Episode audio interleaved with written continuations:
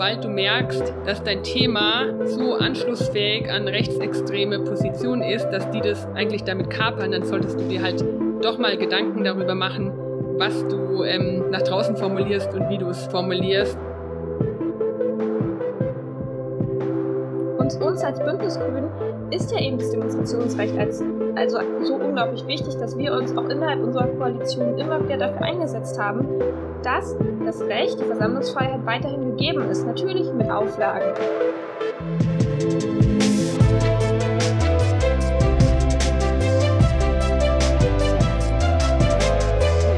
Lasst uns mal machen. Der Politik-Podcast aus Brandenburg, Sachsen und Thüringen. Mit Ricarda Buttke, Lucy Hammeke und Laura Wahl. Über das Leben als junge Frauen in der Politik, den aktuellen Geschehen in den Landtagen und allem, was sonst anliegt. Hallo und herzlich willkommen zu einer weiteren Folge unseres Podcasts Lass uns mal machen. Wir, Lucy, Ricarda und ich, Laura, sitzen gerade in unseren Büros oder auch zu Hause. Ich zumindest bin wieder im Büro, weil hier gerade der ganze Schnee am Tauen ist, was so ein bisschen schade ist, weil ich fand es richtig, richtig schön. Aber es ist auch ähm, ganz angenehm, dass man wieder halbwegs sicheren Fußes zum Büro laufen kann, weil das war echt richtig anstrengend, sich über einen halben Meter Schnee irgendwie ähm, lang klettern zu müssen. Ja, ähm, heute soll es um Querdenken und Demos und vielleicht auch kritische Aspekte darum gehen. Aber zuerst wollen wir euch nochmal darüber berichten, was eigentlich gerade bei uns so los ist. Lucy, was beschäftigt dich denn gerade? Ja, bei mir sind es tatsächlich zwei ähm, Dauerbrenner-Themen. Tatsächlich einerseits laufen bei uns immer noch die Haushaltsverhandlungen. Wir werden unseren Haushalt nämlich tatsächlich erst im Mai beschließen. Das heißt, momentan laufen die ganzen Fachverhandlungen. Davon habe ich ja schon ein paar Mal hier berichtet. Aber tatsächlich viel aktueller ist es bei uns ähm, Corona und die Auswirkungen, die es eben auf Sachsen als Grenzregion hat. Wir haben ja tatsächlich gleich, also wir teilen unsere Ländergrenze mit gleich zwei europäischen Nachbarn, mit Polen und Tschechien. Und unsere Grenzregionen sind halt auch unglaublich eng miteinander verknüpft. Also seien es irgendwie die Schulen, die mehrsprachig funktionieren oder auch, dass man den Arzt oder die Ärztin auf der anderen Seite der Grenze hat oder eben die Familie und die Freundinnen. Und jetzt haben wir halt das große Problem, dass Tschechien extrem hohe Inzidenzwerte hat von teilweise 1000, währenddessen unsere Grenzwerte teilweise Inzidenzen von 60 haben. Und es noch dazu kommt, dass Tschechien jetzt offiziell auch von der Bundesregierung als ähm, ich glaube, man nennt es Virusmutantengebiet eingeteilt wurde, was dazu führt, dass es jetzt tatsächlich wieder Grenzkontrollen zwischen Tschechien und Sachsen gibt. Und das ist natürlich super herausfordernd, gerade für die Grenzpendlerinnen und Grenzpendler, die irgendwie täglich für die Arbeit auf die andere Seite der Elbe fahren. Äh, der Elbe. Manche fahren auch auf die andere Seite der Elbe, aber ich meinte eigentlich auf die andere Seite der Grenze fahren. Und das hat uns jetzt tatsächlich in der letzten Woche ziemlich ähm, beschäftigt. Es ging darum, für welche GrenzpendlerInnen machen wir eine Ausnahme, ähm, wie unterstützen wir diejenigen, die irgendwie sich entscheiden, für die Zeit dieser Grenzschließungen auf deutscher Seite zu bleiben, dass wir denen quasi so eine Art Budget geben, dass sie hier Übernachtungskosten zahlen können. Genau, das hat uns hier ziemlich beschäftigt ähm, in den letzten zwei Wochen. Ricarda, was war in Brandenburg los? Ja, also bei uns ist natürlich auch der Dauerbrenner Corona los, also all die Auswirkungen, die die Pandemie auf unterschiedlichste Lebensbereiche hat. Und ähm, unter anderem haben wir zum Beispiel nächste Woche Landtagsplenum. Das heißt, wenn ihr diese Folge anhört, ist das Landtagsplenum schon vorbei. Und da haben wir zum Beispiel einen Antrag zu Frauen in der Pandemie, wo unterschiedliche Unterstützungsmaßnahmen für ähm, ja, Frauen in Brandenburg formuliert werden, aus ganz unterschiedlicher Art. Also auf der einen Seite zum Beispiel ein Frauenhausstrukturgesetz zu entwickeln, was die Finanzierung von Frauenhäusern langfristig sicherstellen will oder soll. Auf der anderen Seite aber auch Maßnahmen wie ähm, insbesondere Mädchen, die von Cybermobbing betroffen sind, zu unterstützen. Also ganz viele Bereiche, die die Pandemie irgendwie mit beeinflusst und mit ähm, angreift, die aber vielleicht im letzten Dreivierteljahr, im letzten Jahr nicht so richtig gesehen wurden, ähm, werden da aufgegriffen und behandelt. Ansonsten, ja, laufen bei mir ganz viele kleinere Projekte. Ich beschäftige mich zum Beispiel gerade mit Stadtentwicklung und Klimaschutz und habe dazu eine Anfrage eingereicht. Und ansonsten, ja, viele spannende Ausschusssitzungen und andere Sachen. Aber ich würde mal an Laura weitergeben. Was ist bei dir so los? Ja, dass ihr euch mit Corona und explizit auch der Situation von Frauen auseinandersetzt, finde ich total gut, weil das ist so ein Punkt, der irgendwie oft hinten runterfällt. Ich beschäftige mich gerade auch viel mit häuslicher Gewalt, weil das einfach ein Problem ist, was durch den Lockdown noch, noch unsichtbarer geworden ist, als es eh schon ist. Ähm, und der 8. März und der Frauenkampftag äh, steht uns ja auch bevor. Also ich fände total super, wenn auch zum 8. März werden dieses Mal keine großen Demos möglich sein, aber wenn viele auch die ZuhörerInnen diesen Tag promoten und klar machen, es ist ein Frauenkampftag, weil sich eben noch ganz, ganz vieles ändern muss und ich will da nicht nur Rosen, sondern ich will endlich gleiche Rechte haben. Aber abgesehen davon ist natürlich unser Dauerthema auch Corona. Wir haben als Landtagsfraktion vor der Ministerpräsidentinnenkonferenz ähm, letzte Woche auch einen Vorschlag für einen Stufenplan gemacht, weil das hatten wir schon länger diskutiert und wir sind der Meinung, es braucht eigentlich endlich mal so ein bisschen Planbarkeit und auch Vorausschaubarkeit für die BürgerInnen, bei welcher Ausgangssituation was vielleicht wieder aufgemacht werden muss, wo man aber noch viel länger warten muss. Und auf jeden Fall haben wir für diesen Stufenplan auch gesagt, dass man sich, dass die Diskussion eigentlich wegkommen muss, davon immer nur auf die Inzidenzen zu schauen, sondern wir haben vorgeschlagen, dass ein Faktor berechnet wird.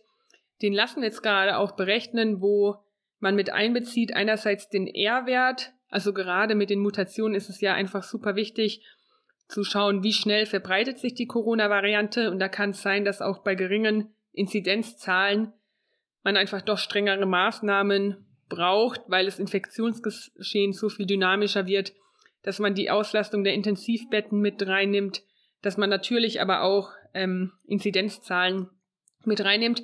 Und wir haben einen sehr ausführlichen Vorschlag gemacht, wo wir auch für ganz verschiedenste Bereiche Vorschläge gemacht haben, in welchen Stufen da vielleicht wieder ein Rückkehr zu einer gewissen Normalität möglich ist.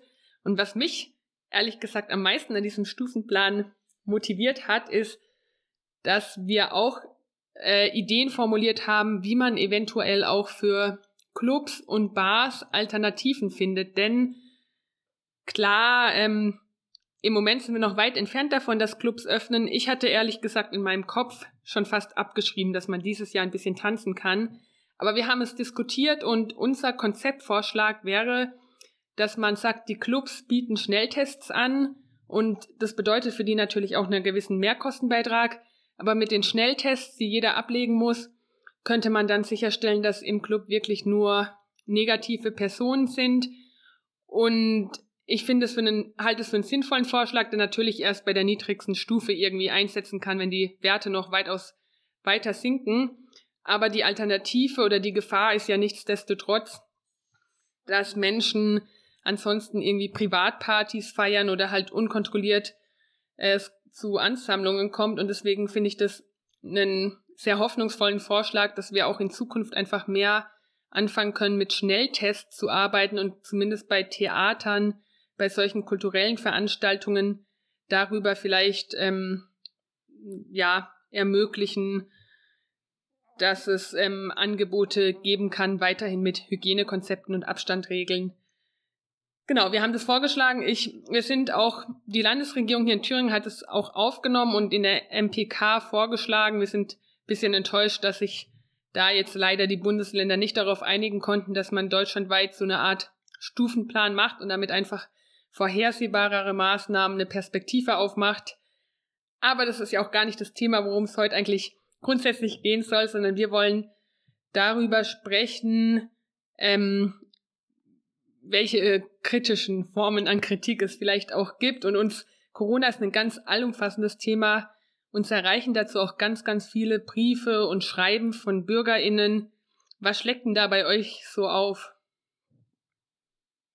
Ja, vielleicht fange ich mal ähm, mit der Art von Schreiben an, die, glaube ich, nicht nur ich kriege, sondern die, glaube ich, tatsächlich an uns alle drei geht. Beziehungsweise nicht nur an uns alle drei, sondern ich glaube tatsächlich an alle Abgeordneten aller Landtage und des Bundestages, ist so mein Eindruck. Das sind teilweise, also wirklich ganz, ganz schlimm, äh, ganz schlimme Anschuldigungen, ganz schlimme Beleidigungen, die uns ähm, dort vorgeworfen werden. Also den Tag wurde mir vorgeworfen, der einzige Grund, warum ich hinter Corona-Maßnahmen stände, sei, weil ich will, dass die deutsche Wirtschaft zerstört wird. wo ich mir denke, also was, was denken denn diese Menschen, die uns das schreiben, ähm, dass, dass wir wirklich, dass wir, wir haben hier eine Krankheit, die grassiert, die dazu geführt hat, dass wir hier in Sachsen über Weihnachten und Silvester absoluten Ausnahmezustand in den Krankenhäusern hatten und die Menschen werfen uns irgendwie vor, wir, wir wären böswillig ähm, und das halt teilweise auch in einem sehr harschen Ton. Den Tag wurde mir auch gesagt, ich soll mal lieber in die Produktion gehen und ich werde meine gerechte Strafe schon noch kriegen. Und dann, das war mein Lieblingsteil der Nachricht, wütende, in Anführungsstrichen, Grüße aus dem Vogtland. Und ich so, danke für diese, für diese nette Grußformel am Ende. Das sind dann halt natürlich schon Zuschreiben, die ich ähm, sehr schwierig finde. Aber es gibt natürlich auch den ähm, kompletten Gegensatz und zwar ganz berechtigte Kritik halt auch an den Maßnahmen oder nicht mal an den Maßnahmen, sondern auch an den fehlenden oder ausbleibenden oder zu spät kommenden Hilfsmaßnahmen des Bundes. Also zum Beispiel gibt es jetzt ähm, ganz aktuell die sächsischen Tanzschulen, die alle Abgeordneten eingeladen haben, die halt über die Situation von Tanzschulen sprechen wollen und da halt gerne mit den Abgeordneten drüber reden wollen. Und es ist auch völlig legitim, dass man darüber spricht, dass man sich anhört, was gibt es da für Hygienemaßnahmen, wie könnte man das in so einen Perspektivplan einbauen und wann kommen die Hilfszahlungen vom Bund. Und das sind dann natürlich auch Gespräche, die man auf einem ganz anderen, ja, also da kann man sich halt in die Augen blicken und miteinander reden. Also zu der Veranstaltung werde jetzt nicht ich gehen, sondern mein Kollege, der halt für Wirtschaftspolitik, ähm, Arbeitnehmerinnenpolitik, für den ganzen Bereich Hilfen auch für Gewerbe zuständig ist. Aber das ist halt ein Austausch, der irgendwie miteinander stattfindet und nicht von vornherein von so einem Gegeneinander bestimmt ist. Aber was ist denn bei euch so los? Was kriegt ihr so für Zuschriften? Also ich kriege tatsächlich auch sehr, sehr unterschiedliche Zuschriften zum Thema Corona. Neulich haben wir an die ganze Fraktion geschickt eine Zuschrift bekommen, ähm, wo unserer Gesundheitsministerin für ihre tolle Arbeit gedankt wurde und uns allen viel Kraft gewünscht wurde und ihr auch viel Kraft gewünscht wurde. Und darüber haben wir uns alle so gefreut, weil das so selten ist, dass man einfach mal so Nachrichten bekommt von, hey übrigens, ich bin mit der und der Sache auch zufrieden, weil ähm, ja, man kriegt halt viel negatives Feedback und das ist ja auch total okay und berechtigt, aber dann ist es auch mal schön, ab und zu mal ein positives Feedback aus der Bevölkerung zu kriegen. Ich kriege auch viele Zuschriften von verschiedenen ja, Unternehmen, also beispielsweise von Fitnessstudios kriege ich immer wieder Zuschriften, aber auch von Menschen, die mir ihre persönlichen Probleme schildern, also beispielsweise von Alleinerziehenden, die ja auch in dieser Krise wirklich mit am stärksten betroffen sind, die dann ihre Perspektive schildern und eben schreiben, was ihnen im Alltag schwerfällt. Und das ist halt, ja, super, super wichtig, um halt auch zu reflektieren, okay, Maßnahmen gegen Corona sind super, super wichtig, aber wie kriegt man es vielleicht in den Maßnahmen hin, dass die Schwächsten in unserer Gesellschaft, oder es sind ja zum Teil nicht mal nur die Schwächsten, aber diejenigen, die unter diesen Maßnahmen am meisten leiden, dass das ein bisschen abgefedert wird. Und Dafür kann das ziemlich hilfreich sein. Aber Laura, was ist bei dir los? was kriegst du so? Ja, wir bekommen auch ganz unterschiedliche Zuschriften, teilweise von Verbänden, die halt dann aus ihrer Perspektive zum Beispiel äh, Elternvertretungsverbände schreiben, was aus ihrer Sicht gerade angepasst ist. Ich, was ich interessant finde an den Schreiben ist, dass man eigentlich ziemlich klar differenzieren kann zwischen Leuten, die halt irgendwie die Grundannahme teilen, wir haben hier eine Pandemie und die erfordert auch besondere Maßnahmen und die machen dann meistens relativ sachliche Vorschläge und auch berechtigte Kritik, wo vielleicht was nicht so gut geregelt worden ist.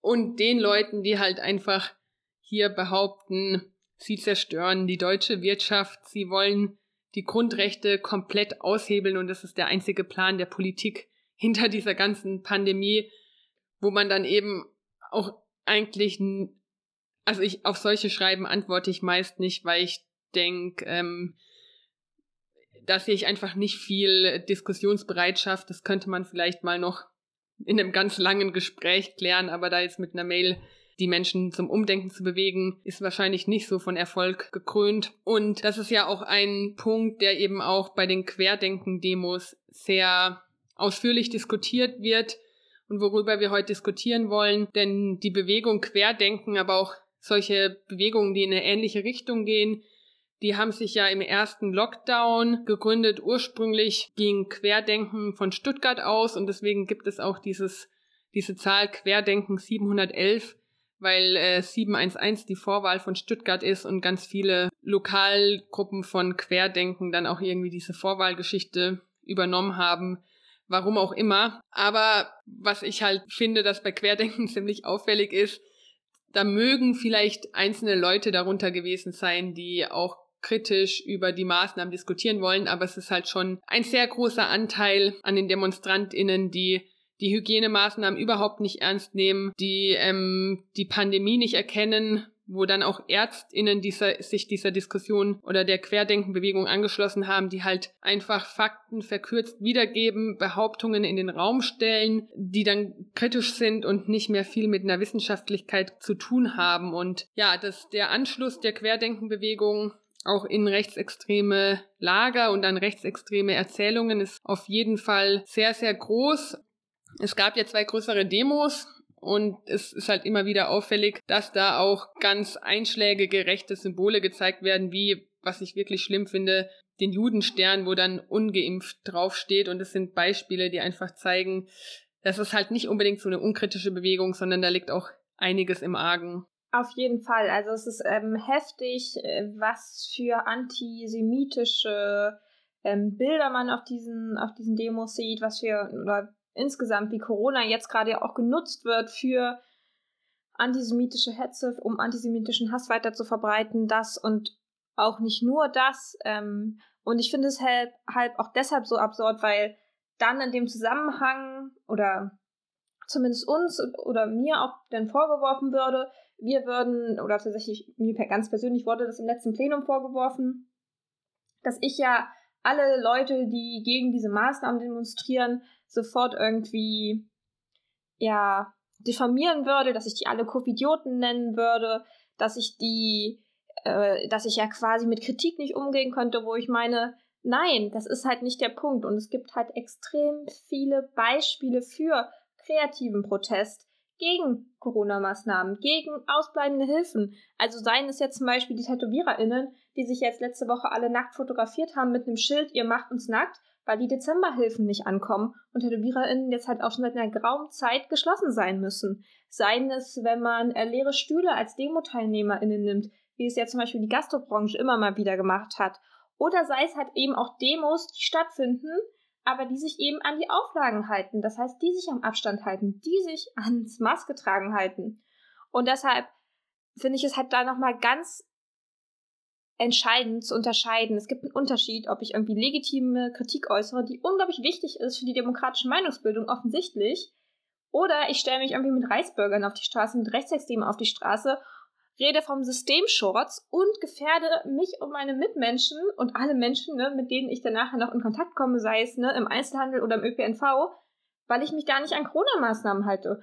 Und deshalb finde ich es auch absolut verkürzt, diese, ach, ihr nennt alle Demonstranten immer Covidioten. Und ich dann so, nein, können wir bitte mal unterscheiden. Und uns, uns als Bündnisgrünen ist ja eben das Demonstrationsrecht als also so unglaublich wichtig, dass wir uns auch innerhalb unserer Koalition immer wieder dafür eingesetzt haben, dass das Recht, die Versammlungsfreiheit weiterhin gegeben ist. Natürlich mit Auflagen. Zum Beispiel, wie es jetzt bei uns ist, dass man nicht mehr sich bewegen darf als Demonstration, sondern nur noch an einem Ort sein darf, aber dass es trotzdem weiterhin gewährleistet wird. Ich finde es mega wichtig, was du gerade ansprichst, weil bei uns war das eine ähnliche Situation. Wir haben uns in der Koalition auch immer dafür eingesetzt, dass es noch Möglichkeiten gibt zu demonstrieren. Ähm, und ich finde es tatsächlich auch super, super wichtig, weil was bei irgendwie in der Welt passiert und nicht nur mit Corona, es gibt ja auch noch so viele andere Themen, die demonstrationswürdig sind. Da ist es einfach super wichtig, dass man in der Demokratie noch die Möglichkeit hat, auf die Straße zu gehen und seine Meinung kundzutun. Und was ja aber total krass auffällt, ist das, was du ja angesprochen hast, dass sich bei den Querdenken-Demos oder bei Demos aus diesem Milieu, Demos gegen grundsätzliche Corona-Maßnahmen überhaupt nicht an die Hygieneauflagen gehalten wurde, ähm, trotzdem die Demos immer weiter genehmigt wurden, was ich auch ehrlich gesagt irgendwie, ja, also fand ich so krass, das so zu beobachten. Und aber auch, dass ähm, alle möglichen Zahlen, alle möglichen Fakten zu Corona komplett in falsche Zusammenhänge gesetzt wurden oder ja, einfach Fakten, wissenschaftliche Fakten nicht anerkannt wurden. Also das ähm, hat mich tatsächlich so ein bisschen an äh, Menschen erinnert, und es gibt sicherlich auch Überschneidungen, die den Klimawandel leugnen oder an ja den Umgang ähm, mit Geflüchteten, wo ja auch einfach komplett falsche Zahlen, falsche Thesen in den Raum gestellt werden und man einfach auf gar keine Sachebene mehr kommt. Und das finde ich ist bei Querdenken echt krass zu beobachten. Und was ich halt auch, ja, oder was ich irgendwie erlebt habe, ist, dass das Ganze ja durch die AfD auch in die Parlamente mit reingetragen wird. Ich nehme mal an, das in Sachsen und Thüringen sehr, sehr ähnlich, dass ähm, AfD-Abgeordnete, also auf der einen Seite irgendwie höhere AfD oder genau, wichtige AfD-Abgeordnete, wichtige AfD-PolitikerInnen auf Querdenken-Demos auftreten, diese zum Teil auch mitorganisieren, ähm, aber eben auch genau diese Thesen und diese Fakten in die Parlamente reintragen und da einen großen Teil der Debatte mit einnehmen. Und das ist auch schon, ja, gruselig, finde ich. Was an Querdenken auffällig ist, ist, dass sich unglaublich viele Verschwörungserzählungen auch wiederfinden, dass es ein ganz breites Milieu ist, was sich da zusammengefunden hat von ImpfgegnerInnen oder Menschen, die das Thema Impfen ähm, sehr kritisch sehen, obwohl man sagen muss, dass wissenschaftlich und so wie Impfen in Deutschland durchgeführt wird mit dem Robert Koch Institut, das einfach eine der sichersten Sachen überhaupt ist. Meistens ist, bevor ein Impfstoff zugelassen wird, der 10.000 Mal mehr getestet als irgendein Medikament. Das war jetzt salopp gesagt, aber äh, von ImpfgegnerInnen über EsoterikerInnen bis hin halt zu klar äh, rechtsextremen Personen tut sich dann eine interessante Mischung an Menschen zusammen. Ich fände es, glaube ich, ganz cool, wenn wir auch mal über Verschwörungserzählungen sprechen und wie die eigentlich anschlussfähig an verschiedene Milieus sind. Auf jeden Fall, auch wenn die QuerdenkerInnen, Initiatoren auch immer wieder behauptet haben, sie wären nicht rechts eingestellt, dann denke ich, muss man halt klar, klar sagen, sobald du merkst, dass dein Thema so anschlussfähig an rechtsextreme Positionen ist, dass die das eigentlich damit kapern, dann solltest du dir halt doch mal Gedanken darüber machen, was du ähm, nach draußen formulierst und wie du es formulierst. Das ist der eine Punkt. Und dann vielleicht noch den anderen Gedanken von Lucy weiter. Sie hat ja schon angesprochen, diese Grundrechtsabwägung. Das eine, was ich ganz interessant finde, ist, dass halt sie immer sagen, uns würden hier ihre Grundrechte weggenommen, aber ganz offensichtlich ihnen dieses Grundrecht auf Demonstrationsfreiheit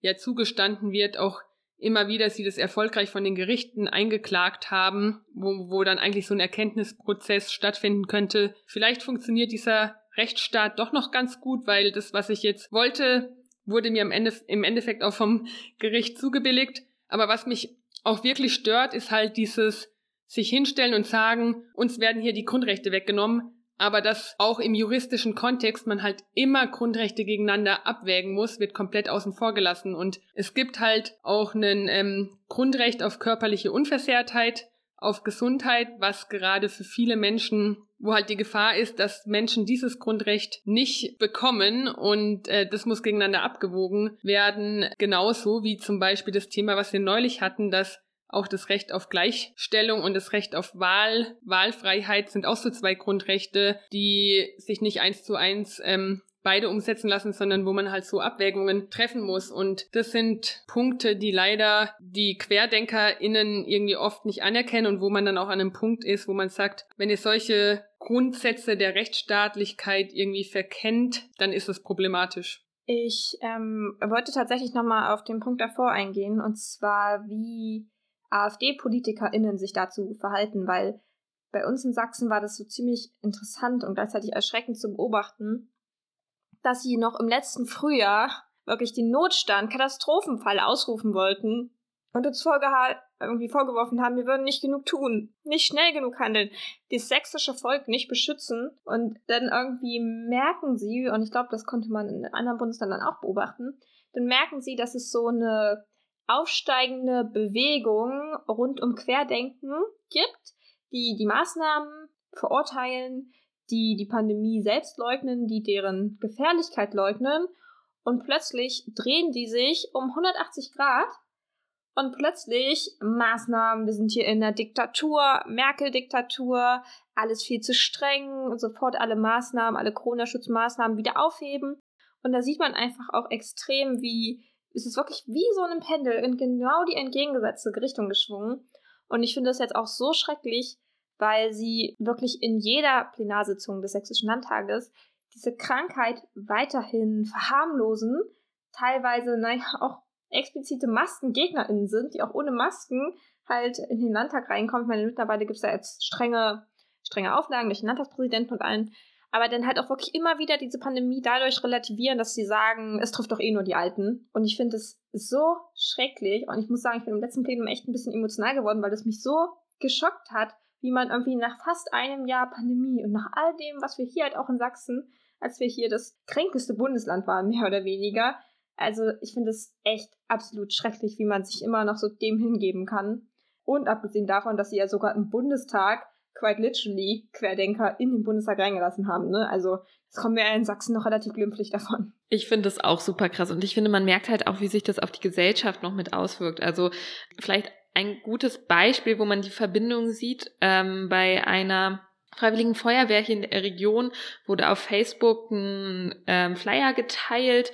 Unter anderem wurden da halt die Corona-Einschränkungen als unsinnige Zwangsmaßnahmen bezeichnet und so weiter und so fort.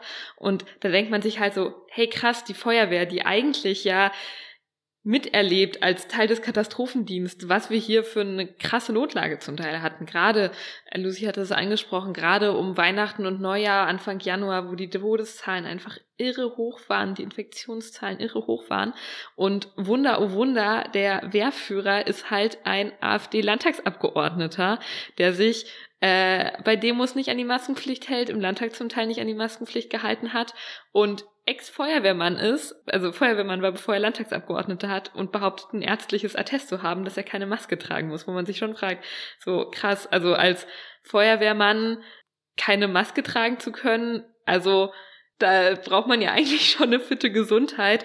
Ist schon irgendwie komisch und fragwürdig. Und ja, ich meine, wir haben jetzt super viele Sachen schon angesprochen. Vielleicht noch ein kleines Beispiel. Es gab zum Beispiel in Cottbus auch eine Party von einer AfD-Stadtverordneten hier. Ich glaube am 27. Dezember, die total eskaliert ist, wo die Polizei kam, ein Polizist am Ende sogar gewürgt wurde, wo halt auch ein AfD-Landtagsabgeordneter zu Gast war und das sind so Beispiele, wo ich merke, krass, also die Auswirkungen, die die AfD, die Querdenken, die diese ganze Bewegung haben, die wirken sich einfach in so viele Teile der Gesellschaft weiter aus. Und das macht natürlich auch ja mit vielen Teilen der Gesellschaft was, wenn man sozusagen PolitikerInnen sieht, die sich so verhalten. Und genau, da finde ich die Freiwillige Feuerwehr ein gutes Beispiel, aber auch noch viele, viele andere Beispiele. Was ich auch noch interessant finde, ist die ähm, Frage, die Querdenken wird ja auch vom Verfassungsschutz beobachtet in einigen Ländern. Weiß da jemand von euch mehr zu? Naja, das ist äh, auf jeden Fall berechtigt, gerade weil was dann halt wirklich schockierend ist, ist, wenn so offensichtlicher Antisemitismus vorgebracht wird, wie durch die angesprochenen Judensterne, die teilweise getragen worden sind, aber auch ähm, Diana aus Kassel, die ja davon auf einer Demo Berühmtheit erlangt hat, weil sie davon gesprochen hat, dass sie sich wie Sophie Scholl führen würde. Und es ist halt so eine krasse oder offensichtliche Holocaust-Verleugnung und rechtsextremes Gedankengut, was da verbreitet wird, dass man sich in der Diktatur befinden würde, obwohl wir hier eine sehr lebendige Demokratie mit ihrer Rechts staatlichen Prinzipien haben, dass ich denke, der Verfassungsschutz, auch wenn wir ihn ja grundsätzlich sehr kritisch sehen, ähm, hat an der Stelle durchaus seine Berechtigung, da einen Blick drauf zu werfen. Was ich interessant finde, damit habe ich mich letzte Woche sehr viel beschäftigt, ist, dass ja eine äh, Studie rauskam, die gesagt hat, dass aus den Landkreisen, wo besonders viele Menschen zu den großen Querdenker-Demos in Leipzig und Berlin angereist seien, dass dort die Inzidenzzahlen im Nachhinein besonders stark angestiegen wären. Das ist eine These, die halte ich erstmal nicht für unplausibel, weil gerade aus weiter weg entfernten Orten, wenn da Menschen über mehrere Stunden gemeinsam im Bus sitzen und vermutlich von ihrer Grundeinstellung her ausgehend keine Masken getragen haben, ist es relativ logisch, dass es da auch zu Infektionen gekommen ist. Aber tatsächlich, ähm, ich habe diese Studie erstmal aufgenommen und auch geteilt, weil der SWR einen Artikel darüber gemacht hat und ich mich ehrlich gesagt, wenn der öffentlich-rechtliche Rundfunk was verbreitet, ich auch die Erwartung an Journalismus habe, dass sie sich damit gut auseinandergesetzt haben, dass sie eine Studie auf ihre Annahmen geprüft haben in dem Fall wurde ich aber paar Tage später leider eines Besseren belehrt, ähm, wo erstens andere WissenschaftlerInnen den ErstellerInnen der Studie widersprochen haben. Und ich habe sie mir dann doch auch nochmal selbst angeschaut und da wurden halt so ein paar Annahmen getroffen, wie das, also es wurde von der Rate an ungeimpften, also nicht gegen Masern geimpften Kindern und AfD-WählerInnen darauf geschlossen, wie hoch die Dichte in Landkreisen von QuerdenkerInnen ist. Und da ist, da wird halt eine Kausalität hergestellt, die ist wissenschaftlich doch ein bisschen schwieriger. Ähm, und das habe ich dann auch eingesehen, dass also dass die Studie ähm, sollte man aus den Gründen eigentlich nicht zitieren, weil es so wirklich klare Kausalitäten gibt, die nicht hervor. Aber vielleicht ist es eben auch der Unterschied. Ich war erst sehr plausibel, aber ich habe mich dann doch nach einer Beschäftigung damit eben vom Gegenteil überzeugen lassen und es wäre super wünschenswert, wenn eben auch Menschen, die behaupten, dass sie ja so offen wären, dann sich auch mal mit gegen ähm, entgegengesetzten Thesen auseinandersetzen würden und vielleicht auch mal zu der Erkenntnis kommen, ja, da ergibt mein Weltbild keinen Sinn, äh, da sagt die Empirie was ganz anderes und ich, ich ähm, sollte da nochmal drüber nachdenken, ob das wirklich so das Richtige ist, was ich da gedacht habe. Ähm, wenn wir da auch in der Politik, aber auch allgemein in der Gesellschaft wieder eine größere Fehler, auch Verständnis von eine Fehlerkultur hinbekommen, dass es eben nicht was Schlechtes ist, sondern eher als was Positives gesehen wird, dass man sich mit ähm, seinen eigenen Fehlern oder schwierigen Annahmen auseinandersetzt, dann wäre das vielleicht ein großer Schritt nach vorne. Also volle Zustimmung, Laura, zu deinen ähm, gerade gewählten Worten. Das ähm, kritische Hinterfragen von, von dem, was man glaubt zu wissen. Ähm, spannend finde ich da übrigens auch, also was, was wir vorhin angesprochen haben und ich glaube, was auch die Aufgabe von Politik sein muss, sich eben mit legitimer Kritik auch zu beschäftigen. Also einerseits natürlich klare Kante zu zeigen, wenn es um Rechtsextreme, um Reichsbürger geht, um Antisemitismus, um rassistischen Hass, der ja eben auch immer wieder auf diesen Demos vorgetragen wird. Und andererseits aber mit den Bürgerinnen und Bürgern in Kontakt zu bleiben. Da kannst du ja vielleicht auch nochmal ausführen, Laura, dass ihr da, glaube ich, in Thüringen, finde ich, eine sehr coole Idee hatte, wie man die Bürgerinnen und Bürger mehr einbeziehen kann, auch in die Corona-Politik, da im Austausch bleiben, die Sorgen ernst zu nehmen, die Schreiben zu beantworten, die einen nicht komplett diffamieren, und dass man, dass da eben diese zwei Vorgehensweisen gibt, die meiner Meinung nach ähm, unglaublich wichtig sind. Und deshalb, Laura, also vielleicht kannst du es nochmal näher ausführen. In Thüringen gibt's doch, gab es doch diese Idee irgendwie so von BürgerInnenräten, die sich mit der Corona-Politik beschäftigen sollten. Und ich glaube auch Robert Habeck hat irgendwann sowas mal vorgeschlagen. Und ich fand das eine unglaublich spannende Idee. Also hast du da ein paar mehr Infos? Genau, ähm, unser Justizminister Dirk Adams hat den Vorschlag gemacht, dass man einen Corona-Bürgerrat einrichtet, um eben auch durch zufällig gerierte Menschen ganz praktische Probleme, die sich gerade an den Lebensrealitäten von Menschen entfachen, um die aufnehmen zu können und auch in die Verordnungen oder halt die konkreten Hilfeleistungen mit einfließen lassen zu können. Und ich denke, insgesamt sind Bürgerinnenräte ein sehr interessantes Gremium, um so einen kleinen Politisierungs- oder Demokratisierungsschub zu gewährleisten, weil ich das total hilfreich finde, wenn, also sobald man auch in einem Gremium wie dem Stadtrat ist, merkt man einfach, das sind an ganz vielen Stellen Entscheidungen, die man fällen muss, wo es nicht schwarz oder weiß gibt, sondern wo es super viele differenzierte Abstufungen gibt und am Ende verschiedenste Gründe, warum die eine Politikerin jenes sagt und der andere solches. Ähm,